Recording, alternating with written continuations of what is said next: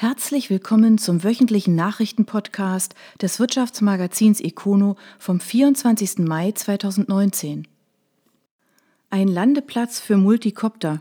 Der Multicopter-Pionier Volocopter hat erstmals eine Landeplattform für Flugtaxis vorgestellt.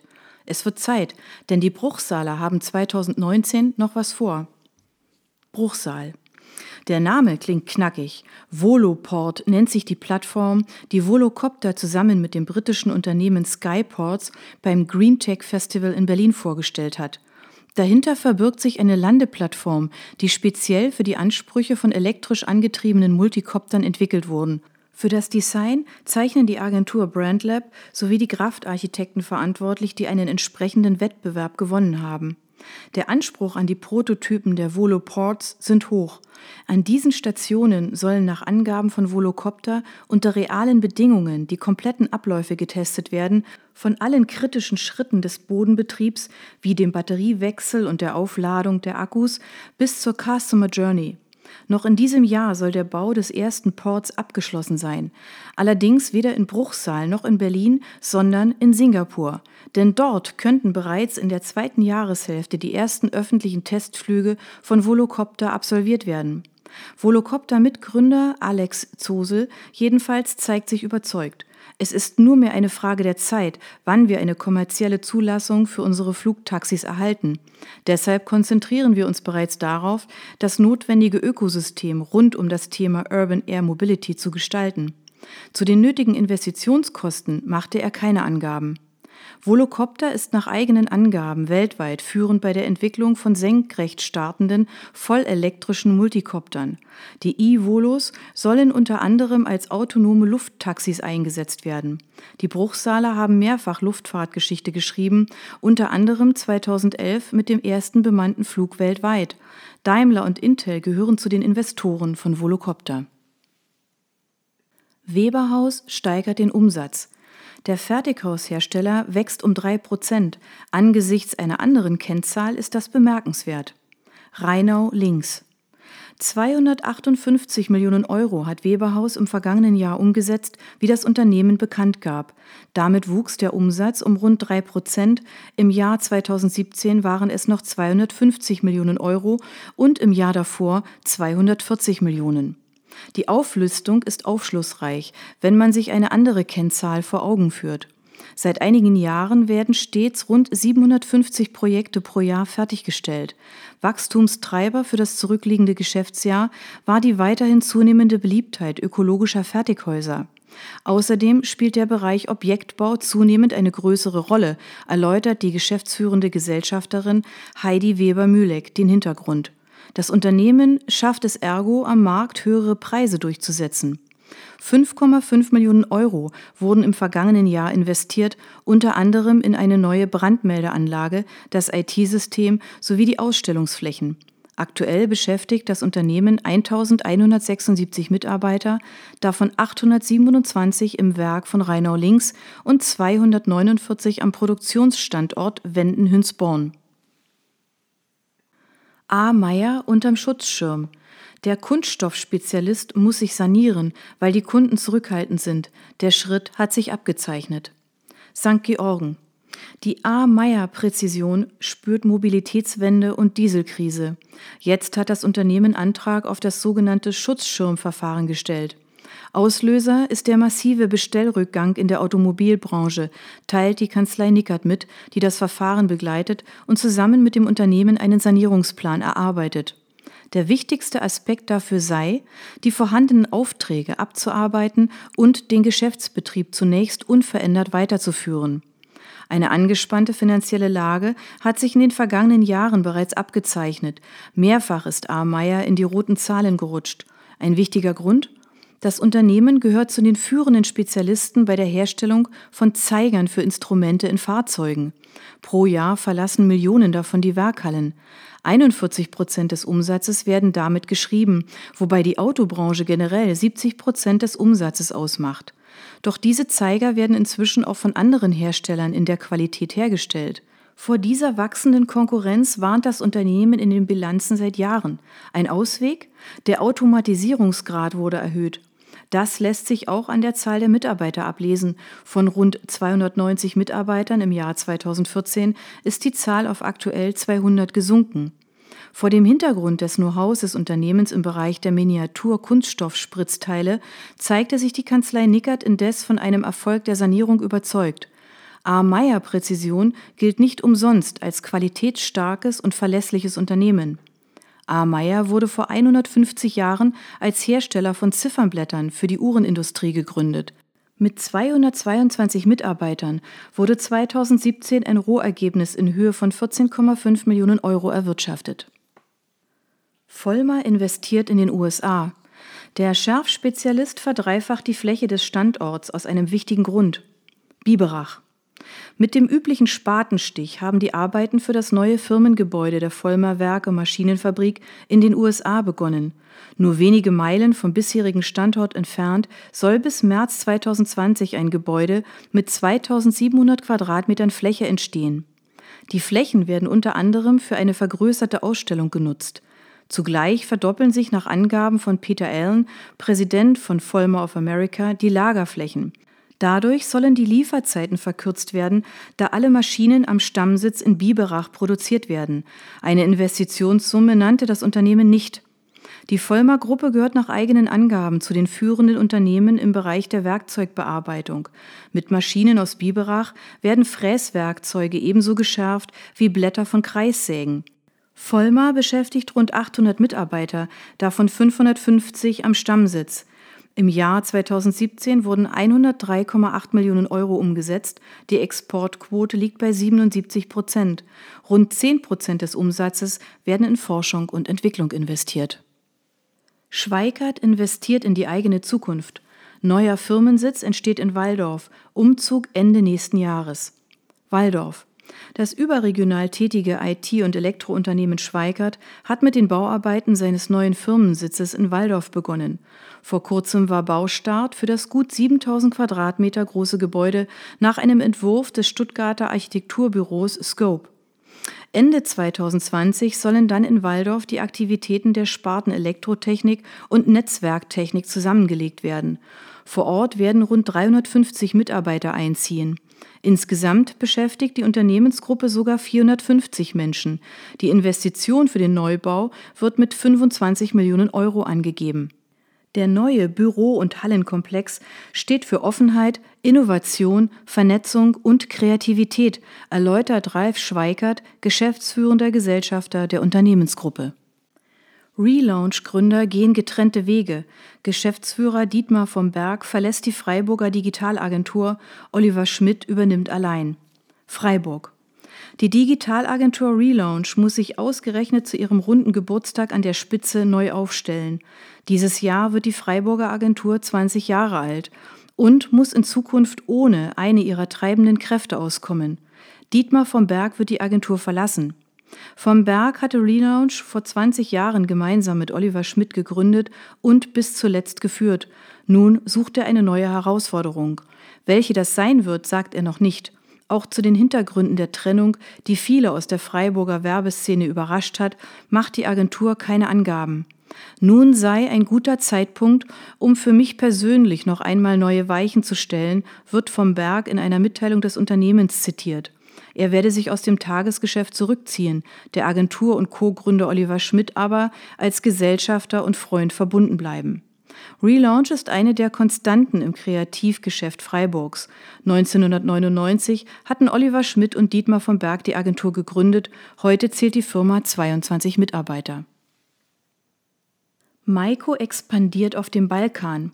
Der Offenburger Maschinenbauer gründet eine neue Niederlassung. Offenburg. Der Spülmaschinenhersteller Maiko verstärkt seine Präsenz auf dem Balkan. Jetzt hat in Belgrad eine neue Auslandsniederlassung des Unternehmens eröffnet. Organisatorisch gehört diese zu Maiko Austria. Maikos Vertriebsleiter Sebastian Heinz unterstreicht die Bedeutung der Neugründung. Die Märkte in der Balkanregion sind hochdynamisch. Maiko verfügt in der Region mittlerweile über ein hervorragendes Vertriebs- und Servicenetzwerk. Die Aussichten für 2019 sind daher sehr gut.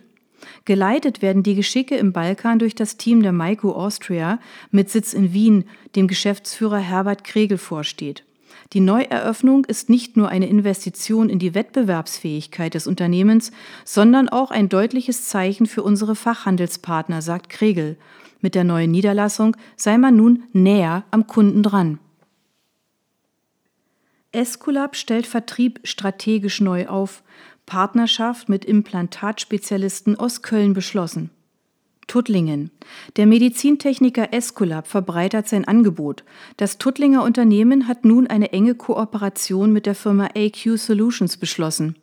Die Kölner Firma ist spezialisiert auf die Entwicklung und Vermarktung von Implantatsystemen für die komplexe Revisions- und Tumorversorgung sowie von 3D geplanten individuellen Prothesen. Vom Juli an wollen beide Unternehmen ihre Aktivitäten im Bereich Vertrieb und Kundenservice zusammenlegen. Was das für die Mitarbeiter bei AQ in Köln bedeutet, ist nicht bekannt. Esculap ist eine Tochterfirma des Medizintechnikkonzerns B. Brown. Die Tuttlinger sind Experten für alle Behandlungskonzepte in Chirurgie, Orthopädie und interventioneller Gefäßmedizin.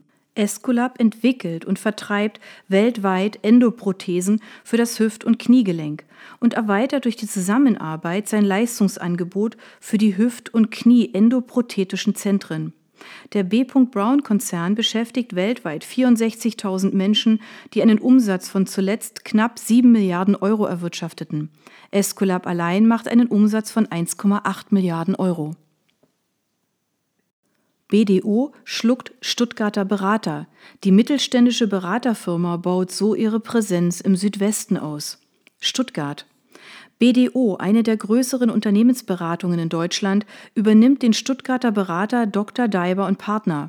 Zum 1. Juli werde BDO die Mehrheit an der Wirtschaftskanzlei übernehmen, heißt es in einer Mitteilung. Zum Kaufpreis gibt es keine Angaben.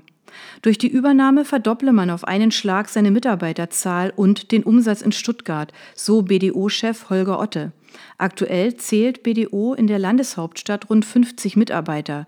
Bis Ende des nächsten Jahres sollen alle Mitarbeiter ins neue Daiber-Gebäude einziehen, das im Stuttgarter Stadtteil Fasanenhof gegenüber der ENBW City gebaut wird.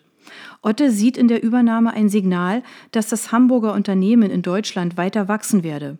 BDO zählt unter den Wirtschaftskanzleien zur sogenannten Next Ten Gruppe. Das sind die Berater, die hinter den großen vier Ernst Young, KPMG, Deloitte und PricewaterhouseCooper auf den Plätzen 5 bis 14 folgen. Laut Fachmagazin Finance lag BDO in diesem Ranking zuletzt auf Rang 5, wenn es nach dem Deutschlandumsatz geht. Weltweit erlöst BDO mit 80.000 Mitarbeitern einen Umsatz von 7,6 Milliarden Euro. Herbold beginnt mit der Operation Wiederaufbau. Nach dem Großbrand vergangenes Jahr werden nun das Lager und Teile der Produktion erneuert. Meckesheim. Der Maschinenbauspezialist Herbold hat mit der Erneuerung seiner zerstörten Hallen in Meckesheim begonnen. Nach einem schweren Brand am 10. September 2018 waren das gesamte Lager mit Warenversand und Teile der Produktion zerstört worden. Ursache für das Feuer war ein technischer Defekt.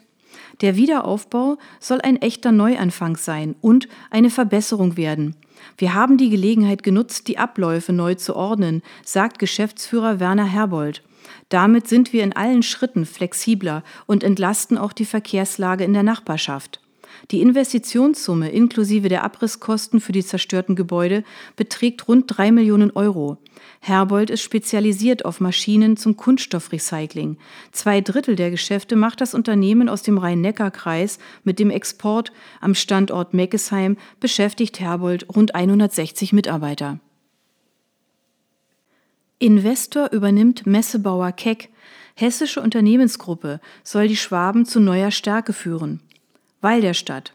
Der Messebauer Keck hat einen neuen Eigentümer. Wie jetzt bekannt wurde, hat die E3 Group aus Frankfurt das Unternehmen aus Weil der Stadt im Landkreis Böblingen geschluckt. Keck wird damit Teil eines Firmenverbundes mit rund 1500 Mitarbeitern. Keck selbst zählt nach eigenen Angaben 170 Mitarbeiter. Nach dem Abschied von Firmengründer Hans-Jörg Keck aus dem operativen Geschäft markiert die Übernahme durch E3 die nächste Zeitenwende. Keck selbst hat erst vor kurzem den kanadischen Messebauer IES übernommen und eine eigene Tochter in Shanghai gegründet. Doch um die Expansion weiter voranzutreiben, habe man die Unterstützung eines Investors gesucht, heißt es in einer Mitteilung aus Weil der Stadt. Bislang gehört die Firma Hans-Jörg Keck und Markus Futterer. Letzterer wird auch nach dem Verkauf als Geschäftsführer an Bord bleiben. Zudem bleibt er Gesellschafter des Unternehmens. Als Teil der E3-Gruppe können wir unsere Kunden mit einem noch besseren Service-Spektrum bedienen und zugleich unsere eigene Kompetenz für eine erfolgreiche Zukunft der Gruppe einbringen, so Futterer. Die E3-Gruppe verfügt über 15 Standorte weltweit. Chef der Unternehmensgruppe ist Patrick Ososchinski. Er sagt, wir sind fest überzeugt, dass dieser Zusammenschluss eine ideale Basis für die erfolgreiche strategische Weiterentwicklung unserer Gruppe bildet. Zenit Neue Regeln werfen Schatten auf die Zwischenbilanz. Weil die Bilanzierung umgestellt wurde, steigen die Schulden massiv an, weniger Mitarbeiter. Stuttgart. Das Softwareunternehmen Zenit sieht sich auf Kurs, um seine Jahresziele zu erreichen. Nach den ersten drei Monaten des neuen Jahres melden die Stuttgarter einen Umsatz von 41,2 Millionen Euro. Das ist minimal mehr als im gleichen Zeitraum des Vorjahres. Der Gewinn hat hingegen deutlich nachgelassen. Er sinkt von 1,1 auf 0,6 Millionen Euro. Noch eklatanter fällt aber eine andere Entwicklung ins Auge, die der Schulden. Diese sind im Jahresvergleich um mehr als 50 Prozent angestiegen, von 40 auf 62,5 Millionen Euro. Wie es dazu kommt, erklärt Tanja Marinovic, Leiterin Investor Relations. Im Drei-Monats-Bericht wurde IFRS 16 erstmals angewendet. Daher wurden auf der aktiver Nutzungsrechte aus Leasingverträgen sowie auf der passiver Verbindlichkeiten aus Leasingverbindlichkeiten in Höhe von etwa 16 Millionen Euro eingebucht. Dieser Effekt trägt maßgeblich zur Veränderung des Verschuldungsgrades bei. Durch die höheren Schulden sinkt auch die Eigenkapitalquote um mehr als 10 Punkte auf 38,7 Prozent. Für das Jahr sieht Zenit sich aber weiter auf Kurs. Das Unternehmen plant weiter mit einem Umsatz von rund 170 Millionen Euro und einem Vorsteuergewinn EBIT um die 10 Millionen Euro. Metallkonzern Hydro setzt auf Offenburg. Der Aluminiumspezialist will den badischen Standort speziell aufstellen und investiert dafür viel Geld. Offenburg. Der norwegische Aluminiumkonzern Hydro investiert kräftig in den Standort Offenburg. Nach Firmenangaben soll hier in den nächsten drei Jahren ein Millionenbetrag in die Spezialisierung der Fertigung fließen. Am Standort Offenburg, der vor ein paar Jahren noch Sapa hieß, werden Aluminiumprofile hergestellt, wie sie unter anderem in der Fensterindustrie verbaut werden. Dank einer neuen Vierachsfräse sei es nun möglich, die Profile von allen vier Seiten gleichzeitig zu bearbeiten. Das mache die Produktion effizienter.